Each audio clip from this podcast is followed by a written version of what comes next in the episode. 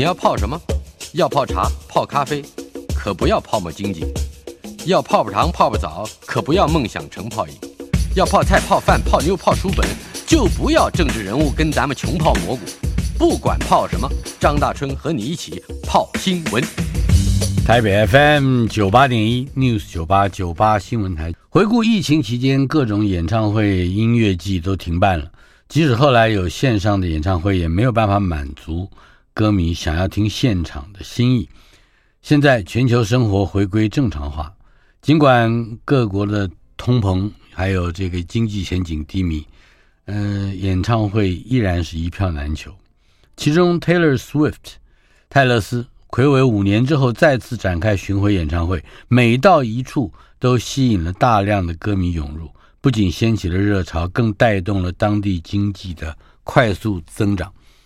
根据统计数据显示，泰勒斯为期六个月的巡回演唱会，为美国带来了价值五十亿美元，大概是台币一千五百五十亿这样的经济效益。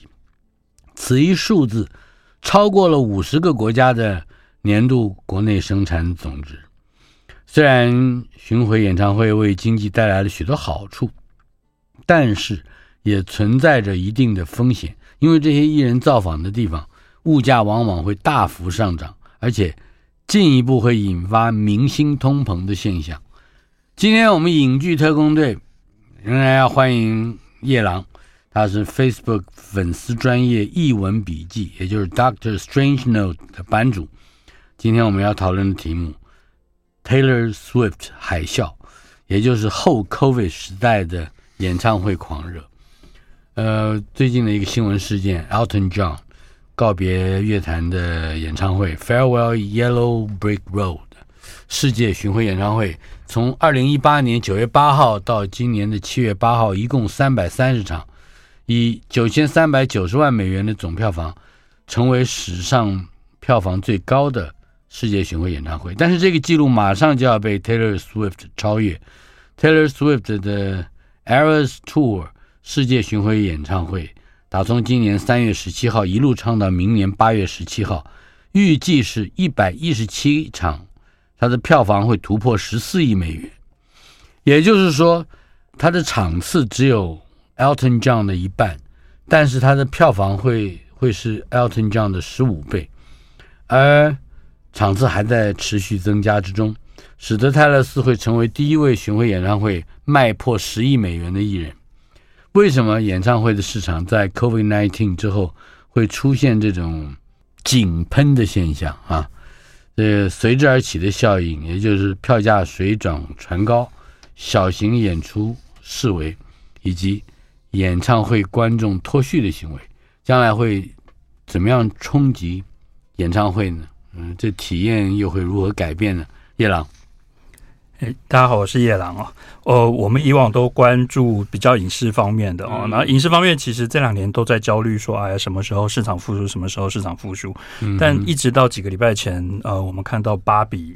然后奥本海默让市场终于稍微恢复到呃疫情前的水准，但演唱会产业好像完全不一样啊！他们在呃半年前就开始疯狂的呃飙涨，然后所有人开始抢票，然后其实我觉得最显著的是，大家其实已经在这几个礼拜其实一直看到 Taylor Swift 的演唱会的新闻了，因为这个新闻实在是。呃，数都数不完哈。比如说，其实他到现在才唱大概不到半年，才开始五个月而已哦。嗯、是，他已经比如说他在西雅图的场次啊，那个观众因为太兴奋了哦，然后甚至引发说那个监测到地震哦。这个在台湾小巨蛋很常发生，在美国倒是第一次啊。嗯，然后再来是就是演唱会造成的剧烈震动。对对对对，因为人太多，然后大家太兴奋了。嗯嗯。然后在前几个礼拜在芝加哥的场次呢，甚至监测到一个数据，因为大家都知道美国人很。不爱大众运输工具哦，他们的大众运输系统特别不发达，因为他们很很喜欢开车。可是呢，在芝加哥，他们监测到了是呃一个历史上最高的大众运输的搭乘的数据。那比如说，他说比平常多了四点三万次的搭乘，然后理由就是因为这演唱会因为散场太多人了，所以大家要开车呢就要排队，然后塞车塞很久，所以大家就决定搭呃。地铁搭公车。嗯、那时候其实美国你在社群上很常看到，就是一般的美国人就不看演唱会的美国人都会非常惊讶，就是那个闸门一开，哇，像海浪一样进来一群那个粉丝，他们就知道说，哎，散场了，散场了，大家忍耐一下，然后。再来是经济上，其实最明显哦。经济上，嗯，比如说，呃，七月份就上个月才刚在辛辛那提开唱哦，嗯哼，预估他们说估算说，至少在当地带来了九千万美金的经济效益，然后其中包含了旅游、住宿，然后其餐厅的消费，然后其中光旅馆业就比平常多了大概两百万美元的消费，因为大家来。可能要过夜，然后可能会多花其他的钱，所以最妙的新闻是美国的 FED 联准会啊，他们一年大概会公布大概八次左右的那个合皮书，那主要是合皮书是为了当做联准会要不要调涨利率，升息或者是降息，对对对对对对对，嗯、那。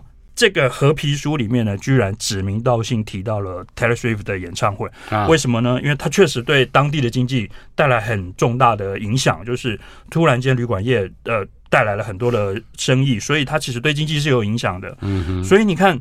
才在美国唱五个月，那接下来这个演唱会还要还要一路唱到一年后，是。对，而且呢，刚刚提到说一百一十七场啊，这个是原定，现在呃，我这个数据每天都在更新，已经几乎都来不及更新了。我上礼拜看到的是已经增加到一百四十场，所以这个票房会一路一路往上增加，所以它带来的效益，那尤其是明年。你想想看，他还有一年要唱，嗯然后明年呢会开始唱到其他国家，到海外去唱。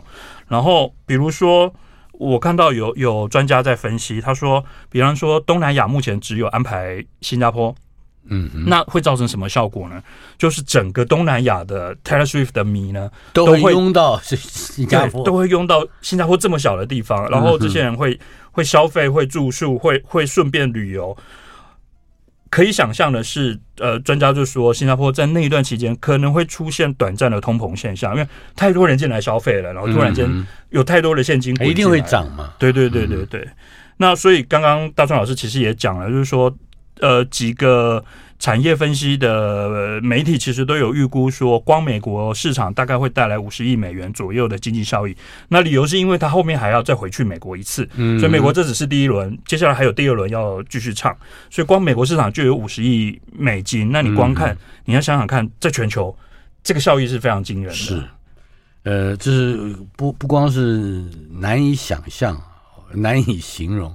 就是我们大概不知道说到底还会带来一些什么样涟漪的效应，对不对？对。好，那这个 Taylor Swift 的成功，我们先来稍稍的 briefing 一下。好，其实啊，大家在推算说，哎，到底为什么突然间就这个演唱会就出现了这个现象？嗯、那当然隔五年没有唱，这是一个关键。不过大家都一样啊。这这三年其实几乎大部分人都没得没办法唱，嗯、然后大部分的观众其实也不太能够参与现场演出。那 Taylor Swift 其实这个我们如果把它叫做 Taylor Swift 海啸啊，其实它有很大一部分的成功因素其实来自他个人。嗯哼，那他跟其他的艺人其实有一个很明显的差别是，他是很少数在整个策略经营、商业策略的经营上，他有非常强烈的个人想法，而且他会为了这些想法不惜跟别人开战。跟他的唱片公司对，比如说他上一家唱片公司，这也是他的经纪人，他的上一家唱片公司叫做 Big Machine。那后来他离开了这家公司，也跟这个经纪人断绝关系。但是大家要想象说，他在那家公司。走红，而在这家公司录下了非常多唱片，而这些唱片的版权都属于那家公司，嗯、所以他开始焦虑到一件事。其实这件事对所有艺人其实都曾经焦虑过，但没有人像他这样采取行动。那他面对的焦虑是什么？就是这些歌再也不是我的歌了，然后我跟这个老板翻脸了，然后这个老板可以把这些歌曲拿去做任何使用，就算是伤害到我，他也不害怕，嗯、因为。我们已经断绝关系了，嗯，所以其实真的就发发生了，就是 Big Machine 开始到处兜售 Taylor Swift 的版权，然后后来甚至也把版权呃卖出去了。然后呢，Taylor Swift 于是他要开始觉得，你怎么可以拿我的东西来叫卖、来套现，然后来来利用，而而这些我个人都分不到。然后他开始觉得这件事不合理。我现在爆红了，可是那些东西是我过去的作品，我无法掌握。那这是出自于整个唱片业结构的关系，我无法掌握我的作品。嗯、那他怎么办呢？他想到了一个，我觉得至今大概从来没有人做过。然后当时我们看着眼前发生，其实也没有办法预想说它会发生什么事。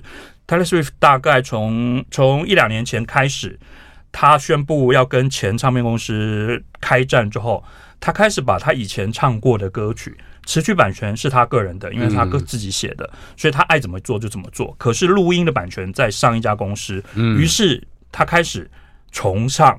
这些歌，嗯，一首一首的重唱，一首一首的发行单曲，然后在疫情期间这两三年不断的通通拉倒就是对，他不断的发行，而且他在发行的同时，他开始告诉所有的粉丝，请你们不要再去听以前那个歌，我现在录一个新的版本，新的版本比较好听，请你们上去 Spotify，千万不要去搜寻到以前的歌，请你赶快来听新的版本的歌，嗯。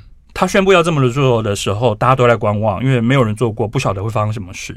那其实去年我们其实可以看到，几乎每一首单曲重录，这些都是旧歌，重录的单曲一发行，立刻冲入排行榜，然后立刻大卖，然后立刻在串流上大为成功。或听众或粉丝对于原先的整个产业结构的不耐烦有关吧？其实也是，嗯，那等于是，嗯，听众或粉丝借着这种购买。去表达他们对于整个环境的抗议了，没错。但另外一个有趣的事情是，他一边在鼓励大家上去 Spotify 搜寻，嗯，他的新新录的歌，而不要听到旧的歌。但其实，在你再往前推几年，其实 Taylor Swift 曾经在 Spotify 上全面下架。包含 Apple Music，他也曾经下架。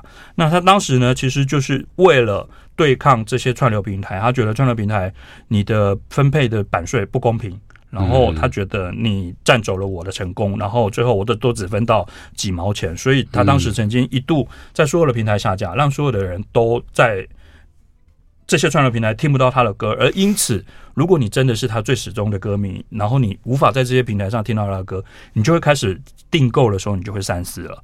那这个方法确实奏效。后来他跟这些平台重新谈了合约，重新上架。那这又是他另外一场胜仗。那像去年，去年其实他演唱会起售的时候，其实也在全世界掀起了另外一波争议，就是有关售票系统 Ticketmaster，这是美国最大的售票系统，大概也是全世界最大的售票系统。嗯，然后因为观众买不到票，他的粉丝买不到票。一开售就全部秒杀，然后都不知道票去哪里了。然后再来就是另外一个争议是，很多票那个价格不知道为什么我买到的时候跟当时的标价就完全不一样，多了好多钱。然后这些费用到底是哪里来？没有人讲清楚。那这个事情闹很大，去年美国国会因此召开听证会，然后有些国会议员开始对这家公司调查，甚至甚至。威胁说这家公司的独占的力量太太可恶了，所以甚至要拆分它。嗯、那这个事情上，Taylor Swift 其实是选择站在歌迷的这一边，虽然他是透过这个平台卖票，可是他同时也选在。跟歌迷站在一起，那果然去年也因此美国修法开始管制这些相关的售票品牌的行为。其实这个事情在全世界其实都有发酵。台湾其实，在去年也也也也也通过了新的法令，其实想要对售票系统有关转卖的这件事，希望能够进一步加以管制，然后让票不再不再能够非常轻易的被高价的转卖。呃，先不谈呃怎么样高价转卖，我们先问一个问题：票为什么买不到？当然，票买不到这件事呢，没有人说得清楚。其实我们在台湾，我们也抢过非常多次，然后没办法知道票到底是被谁买走了，为什么瞬间买不到？那我觉得粉丝的情绪是因为他觉觉得，哎，我我的亲朋好友、我的同学没有人买到，那是到底票去哪里了？那不过我觉得比较大的可能是他真的需求太强烈了，可能票真的不是被。暗砍，但另外一个问题在于黄牛，那这其实是全世界这一两年黄牛有可能透过一种技术，是是吧？就是电脑系统拦断整个的市场，所以这也是黄牛一直没有被处理的，造成大家觉得非常痛。那其中另外一个关键就在于说，我们可不可以完全立法禁止转售？那这个事情其实在美国讨论很久，在台湾其实也讨论非常久。那这几年其实。这一年来，各个国家其实都开始在立法禁止转售，然后希望能够制止黄牛把票抢光光。嗯嗯，在这个让演唱会的经济价值突然扩大，这我们刚刚提过一个名词，我还不太懂，什么叫井喷？在井里面喷出来的。井喷这个词呢，我用的有点担心了，因为这个是在 中国大陆比较多人用，台湾比较少人用。但我还是有 Google 了一下，发现其实台湾媒体也开始用，那我就放心的用，因为 我觉得它是一个非常具象的形容，就是像你挖一口井，突然间喷出来一样，就是我们一般看到的经济。走势你会看到，就是像曲线一样哦，不论是上去或下来，它其实都有一定的斜度。嗯、但井喷是啪，突然就冲出来，就冲非常高，嗯、这是这是指数性的成长。那我觉得演唱会经济，大家看这一年来，其实 Taylor Swift 不是个案，所以我我们才会说它是井喷的现象，是因为我们看到 Elton John。Elton John 虽然早了一点点，那我觉得 Elton John 占了一个便宜，是他是经典老艺人，然后他累积的他累积的歌迷是比较有经济实力的的中壮年。嗯、那除了这个之外，其实你看到很多年轻人的偶像，比如说 Harry Styles、嗯、Beyonce Styles，然后比如说 Bruce Springsteen，嗯，Bruce Springsteen，然后再来 Ed Sheeran 啊，这几个人对红发爱的这几个人的演唱会，其实都在这一年内。狂卖，然后一波一波的海啸，嗯、而且有趣的事情是你看到他的目标群众并不一样，所以并不是说哦，这是单一现象，就特定哪一个族群最近突然手头很松，然后很想看演唱会，嗯、没有，这是个全面性的现象，所有人都在冲演唱会，而且另外一个比较特殊的现象是票价变得非常非常的贵。嗯、那比方说 Taylor Swift，他在美国的这几场呢？其中有一些 VIP 限量的套票，它可能包含了其他的其他的产品，然后其他的套装行程。那它最高喊到八九九美元，全部都秒杀，九百块，九百块美金诶，九百块美金看一场演唱会，两万七台币，对啊，两万七看一场演唱会，然后全部都秒杀，一张都不剩。然后当然更惊人的是，我们其实呃之前看到那个 Springsteen 他的演唱会，因为曾经有一张票喊到破五千块美金，那这个事情当时新闻闹得非常大，因为呃，毕竟他的歌迷其实长久以来一直都这么支持他，然后突然间从来没有想象过我得花五千块，这是倾家荡产，一点都不像工人皇帝。对对对对 对，就是你工人皇帝的原来的那个精神，为什么现在变成要跟我要讨五千块美金我才能够看？那这个事情其实当时闹了蛮大的新闻。那不过当时他的经纪人有出来解释了哈，因为他是采用了 Ticketmaster 上面有一个新的机制，但是并不是第一次使用了，其实有有之前已经有艺人用过，这是动态定价的机制。那动态定价是什么呢？呃，各位我不知道有没有搭过 Uber，Uber 最早现在不是了，现在因为被台湾的法令管制了，Uber 最早其实就强调说它是动态计价，什么意思呢？就是比如说现在下雨天，很多人想搭车。这时候，计程车费就会变贵。嗯，那比如说现在深夜没有什么人要搭车，好，那我计程车变便宜，然后鼓励你赶快来搭。那其实它这个动态计价等于是说，它会随时侦测到底这一场演唱会的哪一个票区呢？突然间涌了很多人想买，于是它的价格就会往上调。嗯，也因此最后开始出现有一区被调到将近五千块。那是不过他经纪人讲了一句话，我觉得，诶，我好像听了一听，我觉得我有被说服。他说：“如果我们不这样卖，最终那些买到票的人，比如说黄牛，他也去转手，转手之后，他可能卖超过五千块，他可能卖八千块，卖一万块美金，还是会有人买。嗯、那就是以低于演算法的价格买进，之后再以他想要的价钱卖出。因为市场有这个强烈需求，所以官方不这么卖，黑市也会这么卖。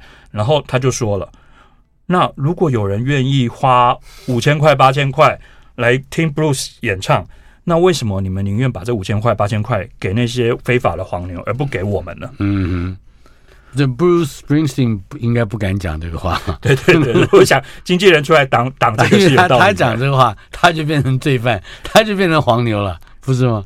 不过我觉得这个逻辑是多少有点道理了，就是说，其实我们回过头来看电影产业，其实我一直觉得，长期以来一直觉得电影产业固定票价这件事啊，其实最终会是个伤害，尤其是面对像现在景气非常不好的时候，你没有办法定透过弹性定价来刺激更多需求，或者是在需求很强烈的时候能够制造更多收入，其实对整个产业的体质健康其实是不健康的。那我们刚好看到，我要有一个问题了。如果同样的逻辑，先不管演唱会，我们放回电影或者是舞台剧，那看的人越少的票价就越低，它不就越差吗？他的收入就越少啊。但他要维持，如果他定票价很高，而因此最后只来了一百个人。嗯，而因此他最后只能看有这个一百个观众。可是当他把票价降低的时候，他可能变成五百个人，而这五百个人相乘对他来说，他会找到一个平衡点。那有趣的事情是，正好有电影院在试这件事，不过他们已经宣布结束了。嗯，他们才试办了几个礼拜吧。这个全世界最大的连锁电影院 AMC，呃，几个礼拜几个月前吧，在美国试着想要做这件事，他们想试试看，在疫情消失以后。我可不可以试着弹性定价？比如说，比如说比较热门的电影，我可不可以收贵一点？嗯、比如说比较我们觉得艺术电影比较没有人想看，可是我还是希望能够给他们机会。那如果我把票价降一点点，这个电影有机会上映而达到经济平衡，那我可不可以试着这样做？嗯，同时它还有分票区，它也试着仿效呃，我们看表演艺术、看剧场。分票区，就是说，那我看电影可不可以分票区？就是烂的座位你便宜一点啊！比比你看，我们有时候去看电影，买到第一排座位气死了。我我曾经因为这样转头就走了，我真的不看了，因为真是没办法看嘛。那我曾经因为买到第第一排正中间大荧幕看《Die Hard》第二集 啊，而而因此跟黄牛打架。我我我曾经呃，《侏罗纪公园》第二集的时候，买到第二排、第四排，在大国民，我就觉得整个电影我从头到尾一直被恐龙踩到，然后根本没办法看电影。但其实就是只要我票价够低，其实有些观众觉得愿意忍受，那我为什么不卖给他？然后那些中间的黄金座位，那我为什么不高价？因为大家都想坐的话，嗯，那那些想愿意付高价。做到的人，我们能让他做到。那我觉得这个是健康的事。嗯、但是 MC 已经宣布取消了，他才做了几个礼拜，嗯、他不敢再做了，不不成功是吧？对对对，他可能觉得没有收到他的效益。嗯，对。解封，也就是 COVID-19 啊，解封之后，对于现场体验，嗯，似似乎也放进了这这个整个经济活动的原因素里面。对，那因为不是 Taylor Swift。只有他一个人爆红，而是所有人的演唱会都在热卖，所以我们其实回头去推算，他有没有可能是社会条件，是整个环境的因素？嗯、那我觉得 COVID-19 一定是其中一个，就是说我们在这三年没有演唱会可以看，突然间可以看了，大家累积了三年的冲动，然后累积了三年的储蓄，我们终于可以冲出门了。台北 FM 九八点一 News 九八九八新闻台。大家春泡新闻今天进行的单元影剧特工队，访问的是叶朗，他是 Facebook 嗯译文笔记 Doctor Strange Note 的版主。今天我们谈的就是 Taylor Swift 海啸，也就是后 COVID 时代的演唱会狂热。关于这个解封之后，这个嗯观众对于现场体验的渴望，呃，也就是说。一个大型演唱会的热卖、热销，它的社会条件应该还有更细腻的分析。我们正好几个礼拜前，我我在那个《纽约时报》上看到一篇投书，我觉得写的非常精彩。嗯，那我觉得在这里引述，我觉得很容易帮助大家去了解到底演唱会发生什么事。嗯，他在说演唱会正在发生一个转型的过程，而且是转大人的过程。它变成什么呢？他说，至少他先讲说，它变成不是什么。以前我们。去听演唱会，嗯，其实比较像是去看电影，去看棒球比赛。我们知道那个时候有演，有时刻表，然后我们决定买票，决定去，非常轻松的去，嗯，然后去了，有听到觉得很开心，没听到就算了，没买到票就算了。可是他说，他正在变成另外一种类似像是出国度假那样这么慎重的事，哦，就是有仪式性的，对。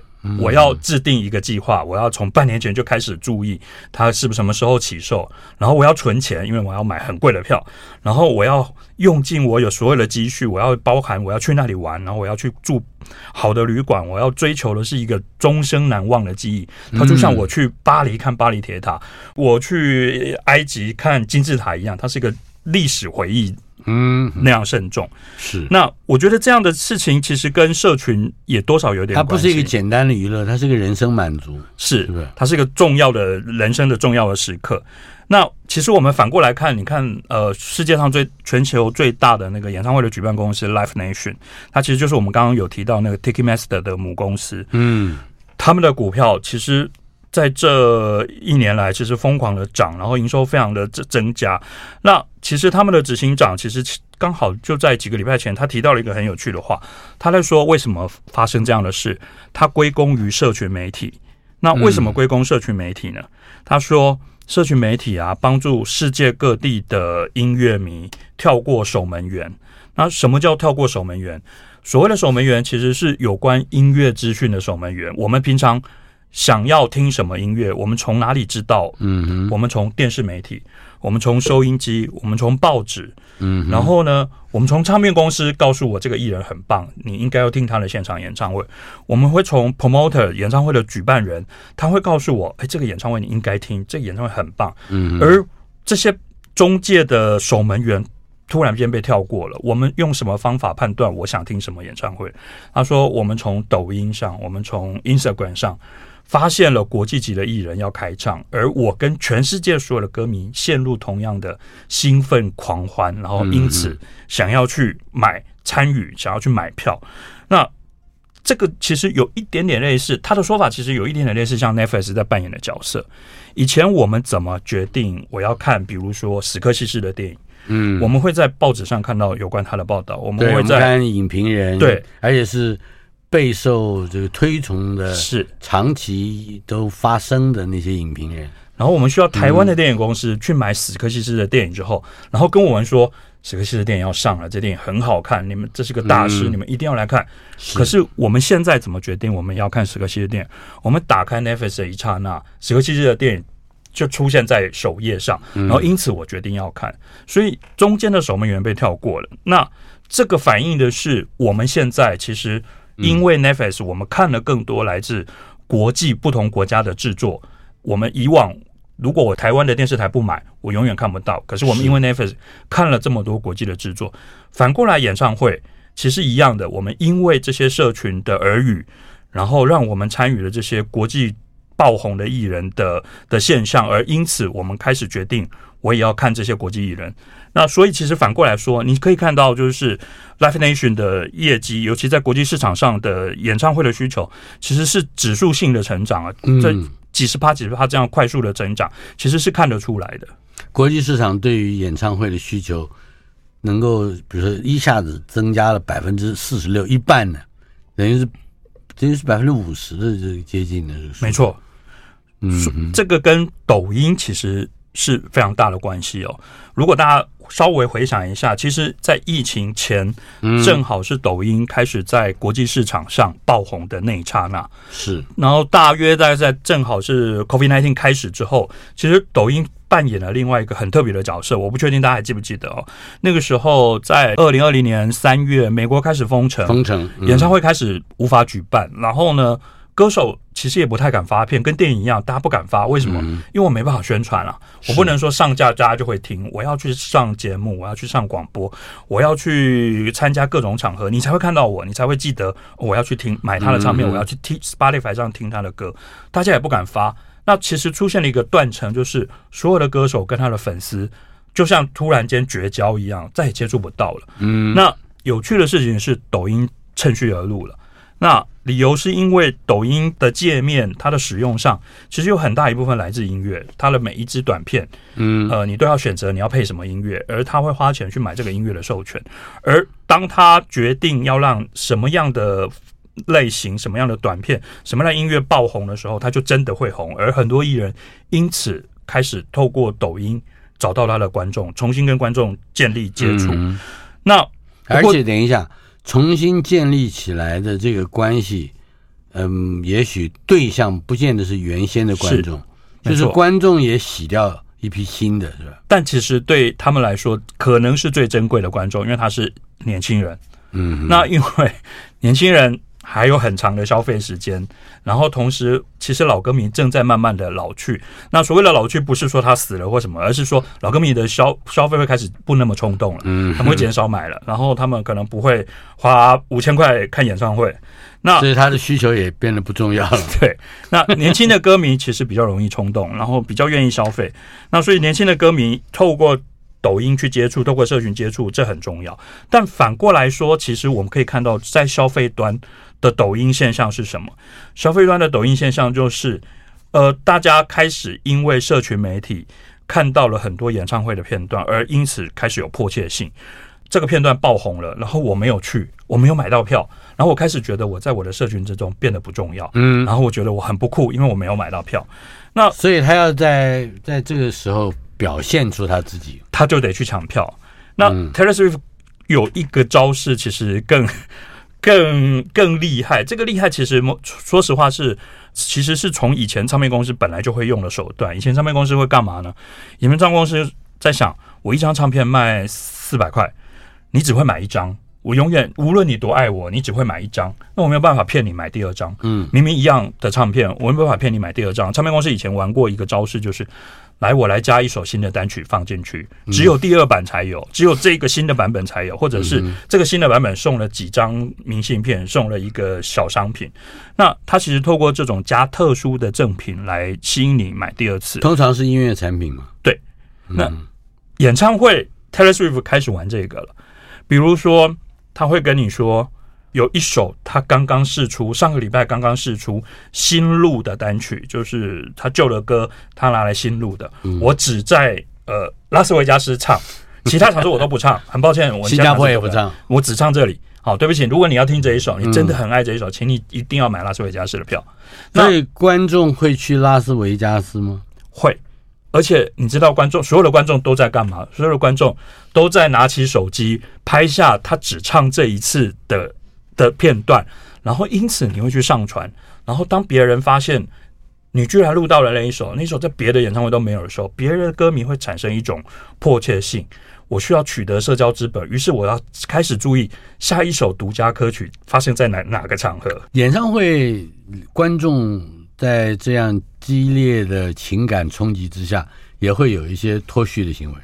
这个我想大家都不陌生哦。这半年新闻看太多了，嗯、呃，观众开始朝舞台上丢东西。我们我们这半年看了好多哈，比如说 Blackpink，呃，那个韩国韩国团体 Blackpink 在澳门，然后在曼谷都遇到有人丢娃娃。然后这个娃娃后来发现，这娃娃不像大家，比如说前面有大家以前有看那个余生结弦，他每一次比赛完，他的粉丝也会丢娃娃。嗯，然后可是呢。Blackpink 都遇到了这个娃娃，看起来有点恶意，为什么呢？大家发现说，那上面装了针孔相机，所以其实是想要偷拍他，想要偷拍他，更接近他，然后在舞台上偷拍他。然后比如说另外一个艺人 Pink 红粉佳人是在伦敦被丢了一袋骨灰，这超级莫名其妙。然后他还问他说：“这请问这是什么？”他说：“这是我妈妈。”好恐怖啊！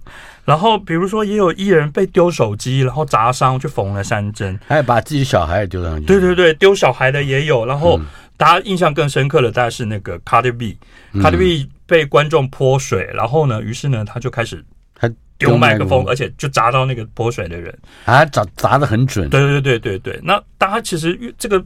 画面已经越看越熟悉了，所以其实像不久前那个 Adele 在拉斯维加斯演唱的时候，他就拿这个事情开玩笑，他拿了一个那个发射器，上面装了很多球的发射器，然后上场就是说警告粉丝说，今天谁要敢对着我丢东西的话，我绝对宰了你。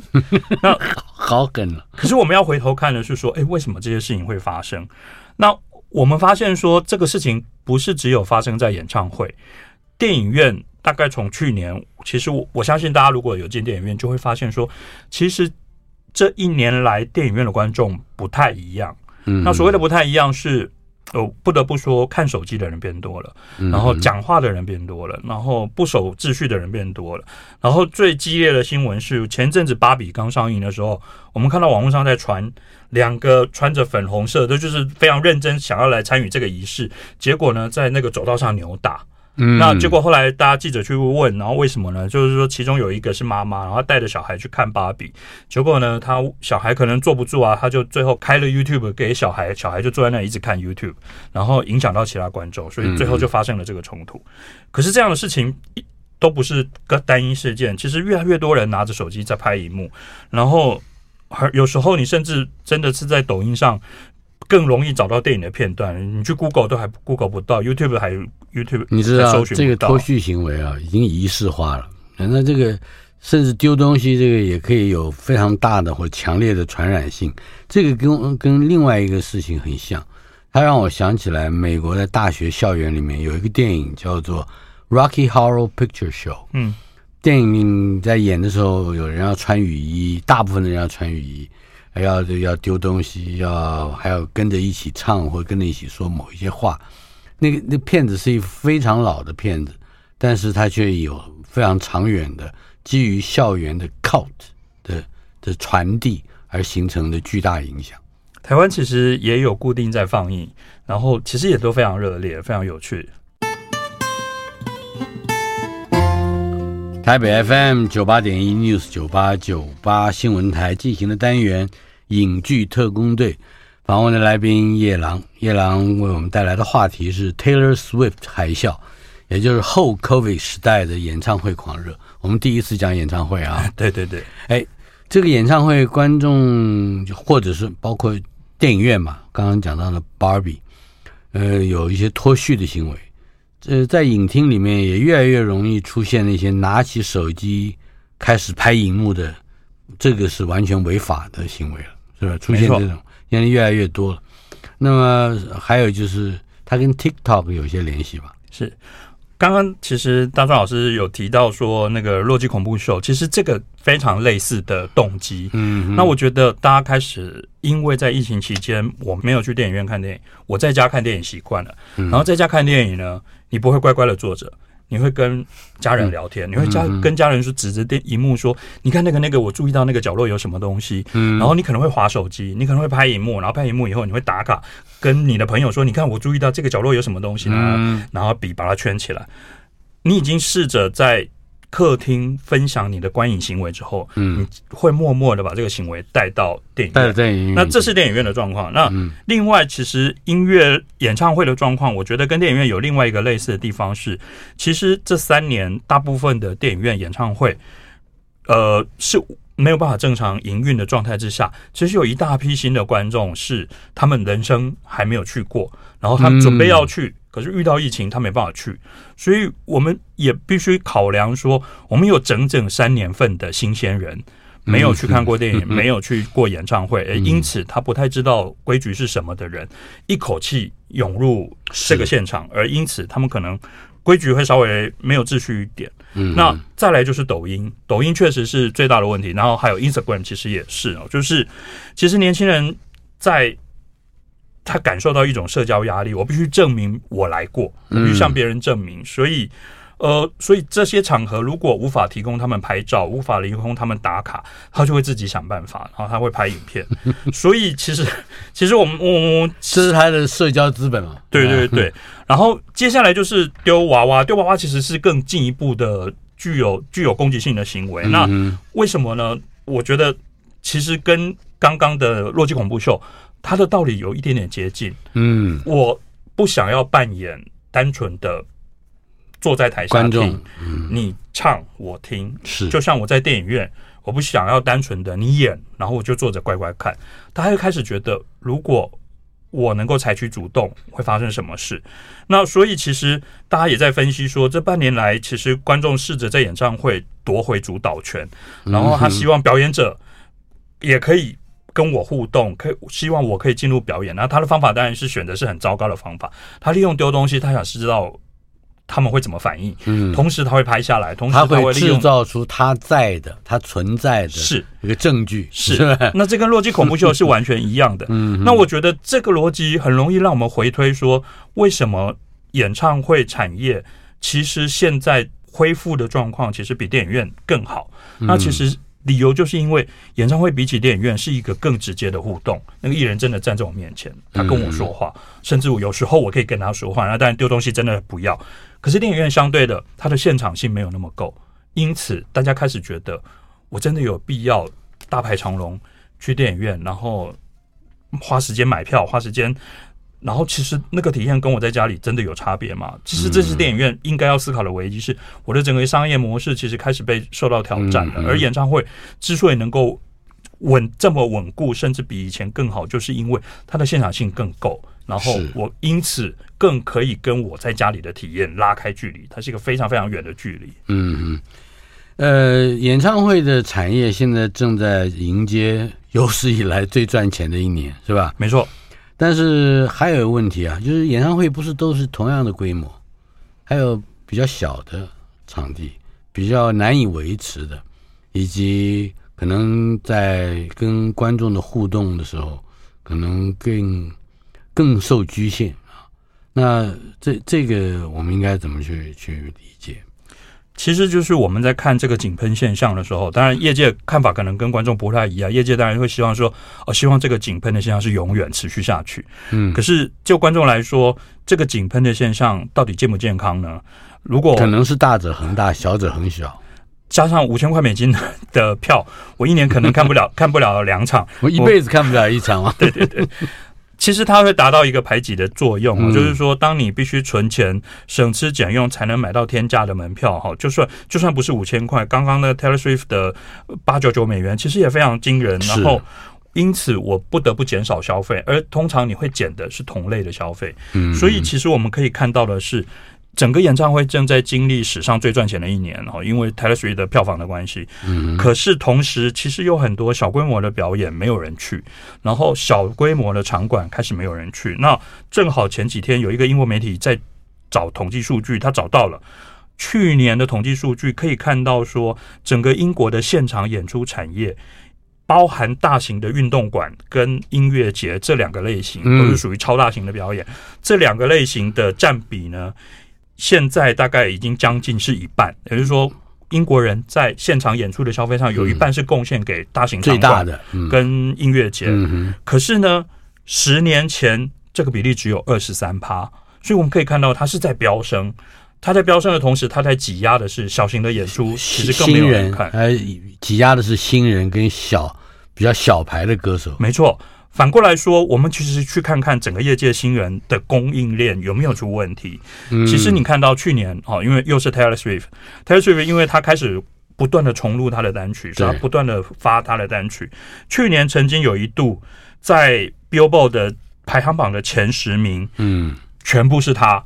为什么？因为他不是发专辑，他是频繁的发单曲，嗯，是非常有节奏的发，对。而且每一首歌都会冲进去，而因此曾经一度到排行榜前十名，全部是同一个人。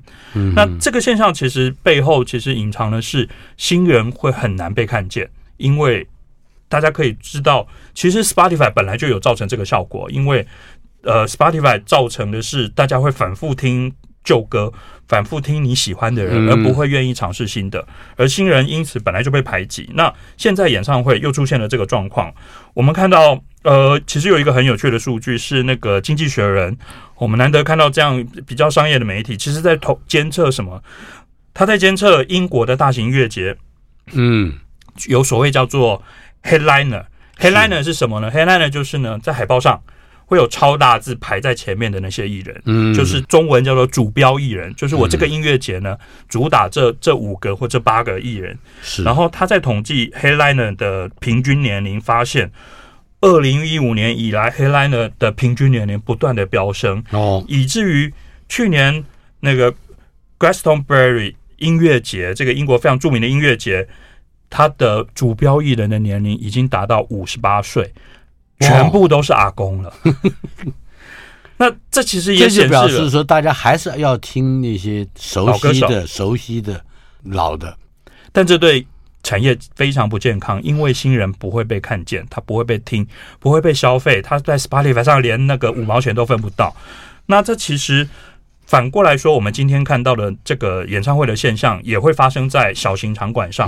小型场馆因为没有办法支撑小型艺人的演唱会，小型场馆会消失。小型场馆的消失，同时也会让小型艺人完全没有演出，因为你不可能直接跳大场馆嘛，你得从小的开始唱，再唱到中的，再唱到大的。那如果我小的整个消失了，你可能永远唱不到大的，因为你的经济效益永远不会到大的，无无法证明我有。吸引到大的场馆的人数的实力，而因此有可能这整个产业链会中断。就是如果有一天 Taylor Swift 老了，Harry Styles 老了，Beyonce 老了，那我要谁唱？新人不见了，我就没得唱了。那个时候要要找人来不及，你要制造或者说是去 build up，也不见得能够有没错合适的对象。那大家有注意到吗？这个现象跟好莱坞电影其实非常像。嗯，好莱坞电影在这几年面临串流的竞争的时候，其实他们在做的是一模一样的事，他把资源集中在大片上，我减少中型成本的电影的投投资，然后我。所有的钱压在大片，因为大片才会看起来更漂亮、更盛大，而因此他在电影院的时候比较容易驱动你去看看。可是他的问题是什么？他的问题是，你看我们今年看到了《Indiana Jones》没有人看了，嗯，《Mission Impossible》没有人看了。可是呢，我下一个《Indiana Jones》在哪里？我下一个《Mission Impossible》在哪里？如果我没有那些小成本的、终极成本的电影来累积这些新的 IP。我永远找不到下个 Mission Impossible 在哪里。我永远找不到。我我看到的是，我看到的是反过来，但是意思大概相同。就是 Ryan Gosling 既演了 Barbie，还演了 La La Land，然后都都是他，对不对？其实这个就是非常关键的事情。La La Land 其实代表的是那个终极成本的非常重要的结构。嗯、那个成本其实是好莱坞最有活力，同时那个成本其实是在创造。明星导演，未来的大片的明星导演跟未来大片的的演员，而那个那个阶段消失了以后，他有可能会将来会让大片整个好莱坞的健康会变得非常非常不好。既然回到了影剧，我们说说看，串流大战之后，好莱坞为了降低电影风险，那他他能做些什么呢？其实他们呃，等于是决策变保守了，然后把资源集中了，然后其实。这也是其实我们在看最近的罢工，其实在对抗的事情，其实也是他觉得你分配给我的不公平，然后你把资源集中了以后，其实你并没有赚到更多，然后同时在呃大家能够分到的版权费其实也会变少。嗯，那不过我们其实这这两天正好看到一个非常有趣的现象是，因为罢工造成了非常多的影展。没有明星，然后这些终极成本呢？比方说《La La Land》好了，如果《La La Land》在这个时候出现，他没有办法在影展上宣传，而因此他可能不会得到这么多注意，而因此他可能根本没有办法拿到奥斯卡。然后其实。我们这两天看到的一个危机是什么？这些中低成本的艺术电影正在失去活力，因为它没办法曝光，没办法宣传，而它这个类型其实受到非常非常严重的威胁。这个事情我们会在明年的奥斯卡看到结果，甚至当然最坏的状况，奥斯卡可能明年会取消，明年没有奥斯卡。对对对对对。